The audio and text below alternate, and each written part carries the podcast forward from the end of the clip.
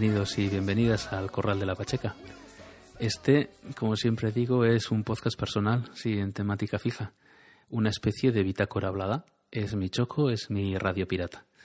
Hoy lo que os propongo es analizar esta polémica que yo entiendo que es artificial que se ha creado sobre el proyecto de ley de registro civil y que al parecer va a modificar el orden de los apellidos conocido hasta ahora. Eh, he consultado el propio proyecto de ley para saber qué pasa respecto de las informaciones que leemos en los medios de comunicación y voy a intentar explicároslo. Pero antes, y como novedad, pues tengo que celebrar que he recibido un audio correo de una grandísima amiga que ha tenido a bien grabar algún comentario respecto del número anterior, el 7, sobre el matrimonio de Rajoy y que os voy a poner a renglón seguido antes de empezar con el propio capítulo. Así que, sin más, aquí empieza el número 8 del Corral de la Pacheca. Y ahora Rupertina, la cabrita filósofa, va a regalar con una vela de sabiduría popular. Esperando que la disfruten ustedes con todo cariño, complaciéndole, señores, vámonos que a la de tres,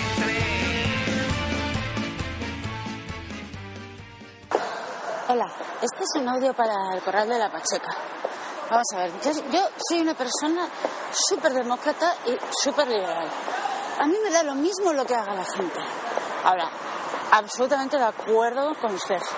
Vamos a ver, lo que no puede ser es que este señor por la calle se pueda permitir el lujo de pasear así su matrimonio, su vida, su, vida privada, su pareja. No. De puertas para adentro, que lo que quiera.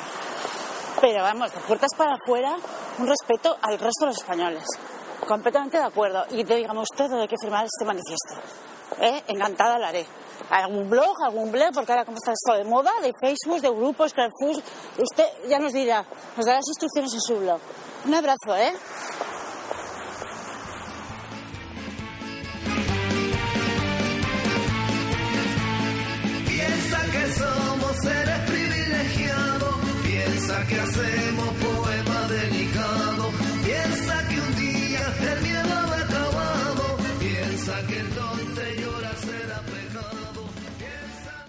Quiero ver si soy capaz de explicar de forma más o menos clara toda esta polémica que está surgiendo estos días con el tema de la modificación del orden de los apellidos, que en su propia formulación ya es equívoca, ¿no?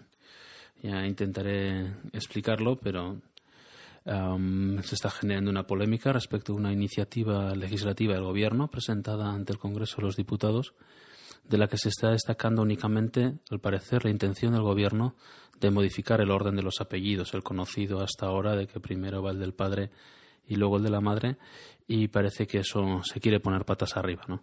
Pues ya desde su propia formulación toda esta polémica me parece muy incorrecta y que se está informando muy mal y, y quería pues, intentar explicarlo después de haberle echado un vistazo a esta iniciativa legislativa, que es un proyecto de ley de registro civil, y, y después de haber visto en qué consiste esa modificación y haber concluido que aquí en realidad la- el cambio es muy pequeño respecto a lo anteriormente existente, que es fácilmente explicable y a lo mejor también fácilmente de- debatible y mejorable, ¿no?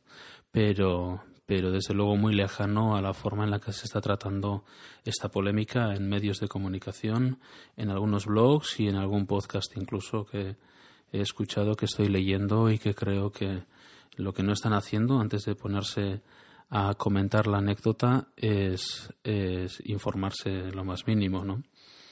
Total que mm, quiero intentar, como digo, explicarlo y lo haré pues di- dividiendo esto, este análisis en los dos grupos de críticas que estoy escuchando con más frecuencia estos días.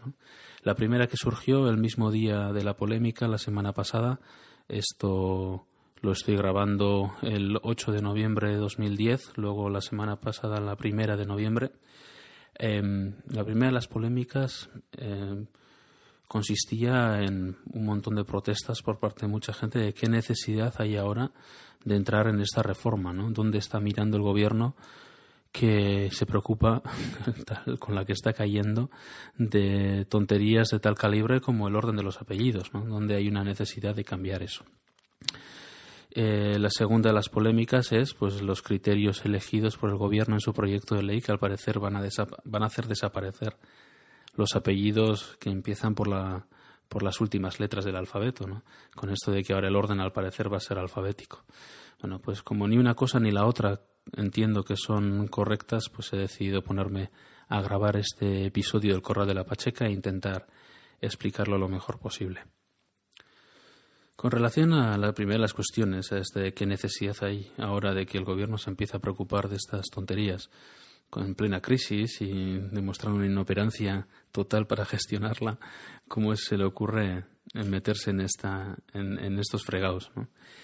Al respecto, eh, creo que hay que explicar, hay que empezar por explicar que mm, la cuestión del orden de los apellidos es eh, meramente anecdótica o una cuestión eh, totalmente marginal dentro de un proyecto de ley bastante más ambicioso como es la ley de registro civil. Este proyecto de ley hay necesidad de hacerlo porque hace ya muchos años que todos los operadores jurídicos están eh, reclamando una actualización y una modernización de este registro civil, de su forma de funcionamiento, de su forma de organización y, eh, es así, es una reforma muy demandada desde hace mucho tiempo. El hecho de que haya llegado en este momento significa simplemente que durante este tiempo el Ministerio de Justicia ha venido preparando el proyecto de ley y el Consejo de Ministros lo aprobó en julio, ¿no? Bueno, pues para algo tenemos un Ministerio de Justicia. De Economía estará en otros menesteres, pero ¿qué otra cosa va a hacer el Ministerio de Justicia que preocuparse de em, proponer iniciativas en el ámbito de su competencia? Y esta entra de lleno en ese ámbito de competencia del Ministerio de Justicia. Bien, el registro civil es, bueno, como su propio nombre indica, un registro, un lugar donde se inscriben eh, actos y sucesos de especial naturaleza para las personas, de especial importancia para, para todas las personas. En el registro civil se ha de inscribir desde el nacimiento hasta el fallecimiento de una persona todas las circunstancias que afectan a su personalidad, a su estado civil o a distintas eh, características de su capacidad jurídica, de su capacidad de ser y estar en el mundo jurídico. Así se inscriben, por ejemplo, en el registro civil cuestiones tan importantes para la vida de las personas como su propio nacimiento, la primera inscripción de una persona, ¿no? con su nombre y sus apellidos. De ahí la cuestión de que en esa ley sea donde deba regularse este tema del nombre y los apellidos de las personas. Pero también, pues, su nacionalidad, eh, la adquisición de mayoría de edad mediante la emancipación, por ejemplo, a partir de los 16 años, cuando una persona decide emanciparse de sus padres, temas relacionados con la patria potestad y relaciones paterno-filiales también. Em, también cuestiones pues, sobre el estado civil de las personas. Perdón, eh, el matrimonio eh, propiamente dicho y, su, y toda su, la modificación del estado civil, ¿no? como separaciones, nulidades matrimoniales y divorcios. El régimen económico matrimonial también, los eh, regímenes de gananciales o de separación de bienes, también se inscriben en el registro civil y otras cuestiones también de importancia como la capacidad de las personas cuando son incapacitadas porque sufren de alguna ah, discapacidad volitiva que les impide eh, regir sus vidas y tomar sus propias decisiones y necesitan que se les nombre un tutor o un representante legal, pues estas cuestiones también se anotan en el registro civil y por último pues el, el propio fallecimiento de las personas, ¿no? O cuando éstas desaparecen, pues su declaración de ausencia o su declaración de fallecimiento transcurridos unos, unos, unos plazos. Eh, como veis, son todo cuestiones de muchísima importancia. Eh, podéis daros cuenta, por ejemplo, inmediatamente que los certificados de defunción, por ejemplo, son importantes a la hora de que la gente pueda tramitar sus herencias o conocer el régimen, régimen económico de un matrimonio es importante para saber cómo se produce el reparto de esos bienes en casos de separación, de divorcio, de fallecimiento o conocer si una persona tiene la capacidad legal necesaria para eh, hacer contratos o necesita de un tutor o de un representante legal. Todas estas cuestiones son de vital importancia en el, en el tráfico ordinario entre las personas y son las que se inscriben en el registro civil. Pues bien, la necesidad de la modificación, que como decía, todos los operadores de, jurídicos o todos los operadores de, importancia en el tráfico jurídico estaban reclamando desde hace mucho tiempo, es porque no se había cambiado la forma de funcionar del registro civil desde la última ley que lo reguló, de 1957, y la verdad es que estaba ya necesitando una actualización, una modernización que hiciera más operativo y más acorde a los tiempos el funcionamiento del registro. Em, para que os hagáis una idea, hoy por hoy el registro está organizado por secciones y en cada sección eh, se recoge uno de estos actos que comentaba. Hay un, hay un, a ver si consigo explicarlo. Imaginaros en un registro que esto va organizado por salas, por distintos despachitos donde hay libros eh, ordenados. Bueno, pues hay una sección sobre nacimientos, hay otra sección distinta sobre fallecimientos y otra sala o bloque completamente distinto sobre matrimonio. De forma que si yo quiero saber, pues, aparte de que también es territorial ese registro y bueno pues si yo nací en una provincia o en un lugar es allí donde está inscrito mi nacimiento y yo luego he podido trasladarme a otro sitio y tener que volver allí para pedir un certificado de nacimiento. Al fin y al cabo si yo necesito obtener información sobre mí mismo para mm, presentar en algún trámite o lo que sea un certificado de circunstancias respecto de mi eh, personalidad y mi capacidad pues necesito que un funcionario busque en cada una de estas secciones el libro correspondiente para facilitarme mediante certificado esta, esta información. Y bueno, pues esta situación necesita una modernización radical y dejarse ya de libros y eh, aprovechar además para digitalizar todo el funcionamiento del registro y hacerlo ya exclusivamente electrónico, ¿no? Otro cambio que mm, está proponiendo este proyecto de ley para el registro civil es separarlo de la responsabilidad judicial que el registro tenía hasta ahora. Em, ahora mismo depende de los jueces de primera instancia, que además de la saturación que ya tienen de trabajo en el dictado de sentencias, son responsables de la llevanza de los registros civiles de cada lugar y esta ley opta por separar completamente eh, una cosa de la otra y por em, eximir de esa responsabilidad a los jueces de primera instancia y por eh, convertir el registro civil en una en una oficina ya totalmente independiente de los juzgados de primera instancia. Y este hubiera sido, o será, si es posible, un debate muy interesante, porque eh, precisamente dentro de la tramitación del anteproyecto de ley, el Gobierno ha recibido un informe bastante negativo por parte de la Fiscalía en el sentido de que debería todavía mantenerse el control judicial como garantía de de validez legal y de seguridad del registro civil. Y bueno, pues esas son cuestiones opinables, debatibles y que, y que desde luego eh, convertirían el debate en bastante más interesante que el tema anecdótico de los apellidos. ¿no? Pero esas cuestiones pasan en los medios de comunicación de forma totalmente marginal y, y no favorecen ni a la mejora de la ley ni a nada. Pero en fin, eh, y es cuestión de elegir qué es lo que es noticia y qué no.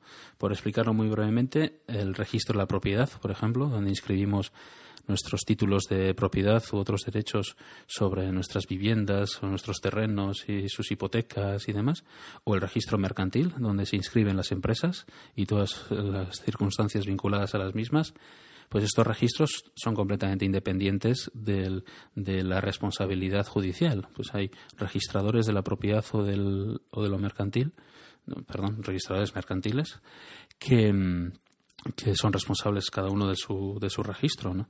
Y bueno, este es el sistema por el que opta para la organización del registro civil este proyecto de ley.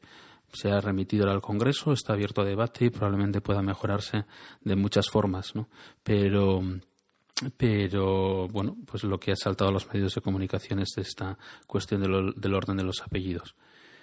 En este primer eh, mm, apartado de análisis, por, tanto, de qué necesidad hay ahora de entrar en esta reforma, bueno, pues espero haber explicado que eh, el proyecto de ley de registro civil es una es una reforma bastante más ambiciosa que la meramente eh, anecdótica, valga la redundancia en la que estoy cayendo una y otra vez, mm, es una reforma bastante más ambiciosa y bastante más necesaria de la que ha trascendido a los medios de comunicación.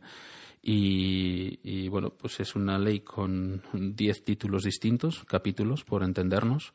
Eh, pues un total de ciento, ya os lo diré, ciento. No, 100, 100 artículos exactamente, uno de ellos solo dedicado a los apellidos. Y, y bueno, pues eh, una ley que reclamaban pues jueces, no sé, abogados, notarios, registradores, eh, ayuntamientos, no sé, cualquier eh, administraciones, diputaciones, incluso las funerarias, ¿no? Y los médicos que tienen que certificar fallecimientos y los forenses y al fin y al cabo todo tipo de profesionales vinculados a actos, negocios, contratos, sucesos en la vida real que tienen especial trascendencia y en los que tiene especial importancia el correcto funcionamiento del registro civil. Y por lo tanto, pues esta reforma era ya hace tiempo más que necesaria.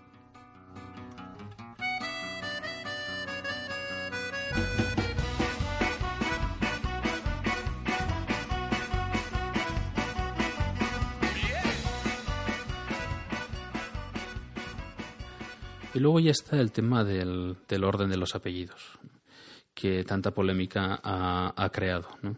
Eh, sobre todo desde el punto de vista de que al parecer ahora como hay un criterio de orden alfabético va a desaparecer van a desaparecer todos aquellos apellidos que empiecen por las últimas letras de, del alfabeto y, dentro de unos años solo van a existir aquellos que empiecen por A, por B o por C.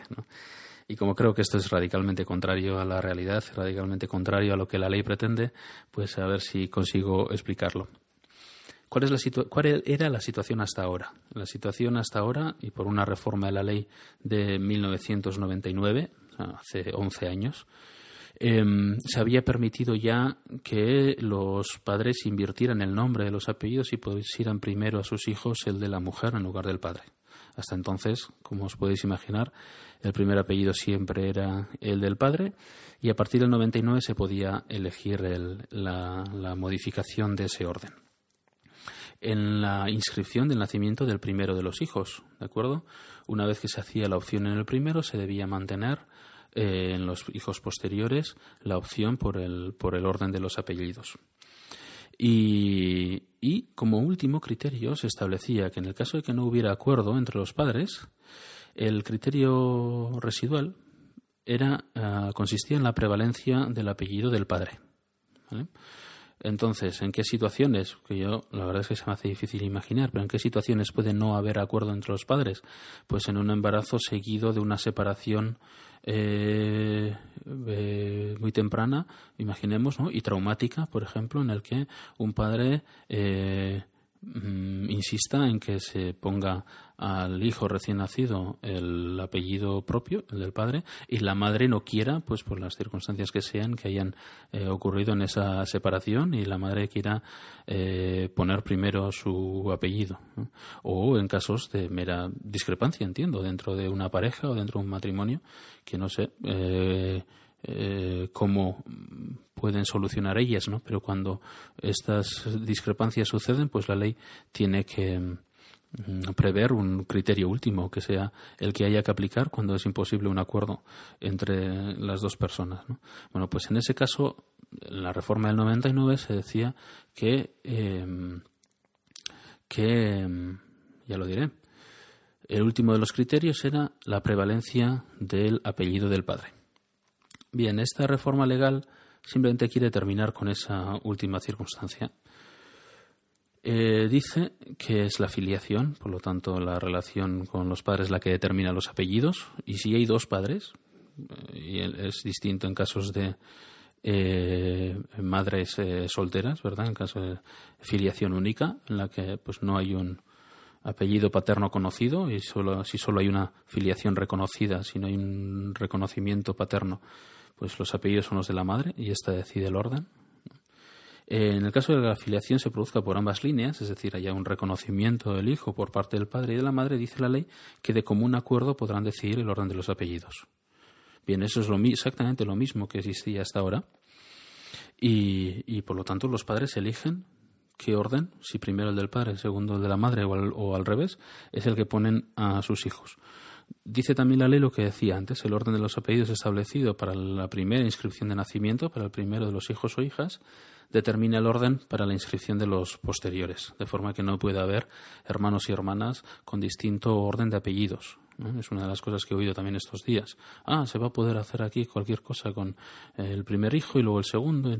Pues no, no hay, no hay tal eh, circunstancia, ¿no? Sí hay un procedimiento para modificar a posteriori el orden de los apellidos, pero tiene que ser en bloque para, para todo el grupo de hermanos y hermanas.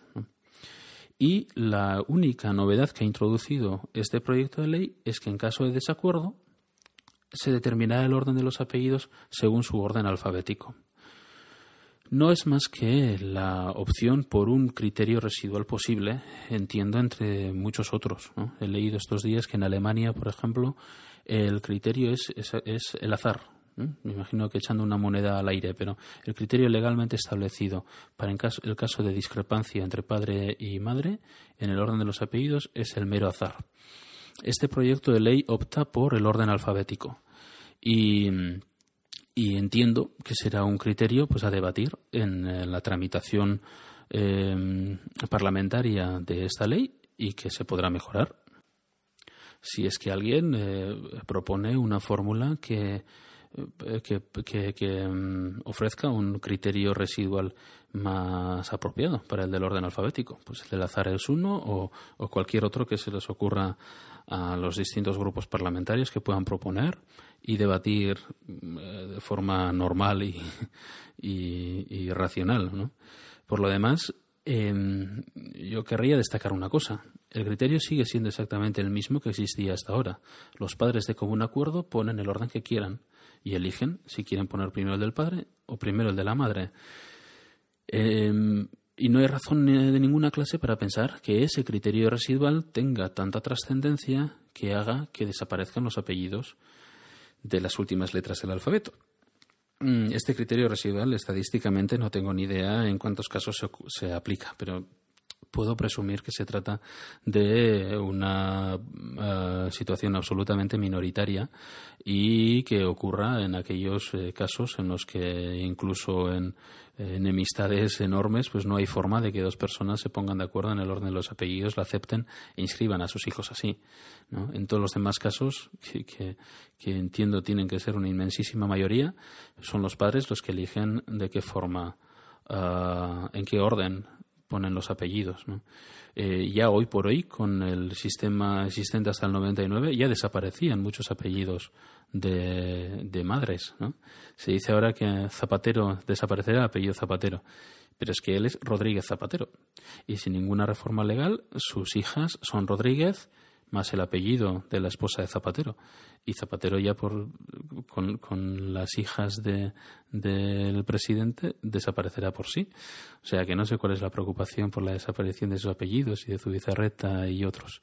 Me parece una cuestión absolutamente artificial que no tiene que producirse y una reforma legal que, que, que, no tiene nada que ver con toda la polémica que se está generando, que no es una reforma eh, carente de lógica, carente de racionalidad, sino que es, como he dicho, una reforma, primero en su conjunto del registro civil absolutamente necesaria y en cuanto a este tema de los apellidos, pues simplemente la opción de la iniciativa del gobierno de terminar con la secular prevalencia del apellido del padre por una más igualitaria que, intente terminar con esa prevalencia. Sí creo que en la elección del criterio residual puede haber cuestiones, eh, puede haber criterios más Mm, óptimos que el orden alfabético. Yo no lo sé, pero me imagino que para eso pagamos los sueldos de los parlamentarios y deben echar la imaginación, ¿no? Pero lo que sí sé es que esto no es una conspiración para terminar con los apellidos que empiecen por Z, ni mucho menos es una butad o una iniciativa legislativa Mm, ilógica, fuera de tiempo y caprichosa de un gobierno que no está a lo que tiene que estar. La ley de registro civil es estar a lo que se tiene que estar, porque es absolutamente necesaria desde hace ya mucho tiempo. Su tratamiento electrónico, su tratamiento digital, su organización en, eh, eh, de, acuerdo con las inscripciones necesarias para cada persona, de forma que ya no se haga por secciones, sino que cada persona tenga su folio registral y allí se inscriban todos los sucesos de su vida con trascendencia jurídica. Eh, eso es imprescindible desde hace mucho tiempo, o sea que creo que en lo demás la polémica es completamente artificial.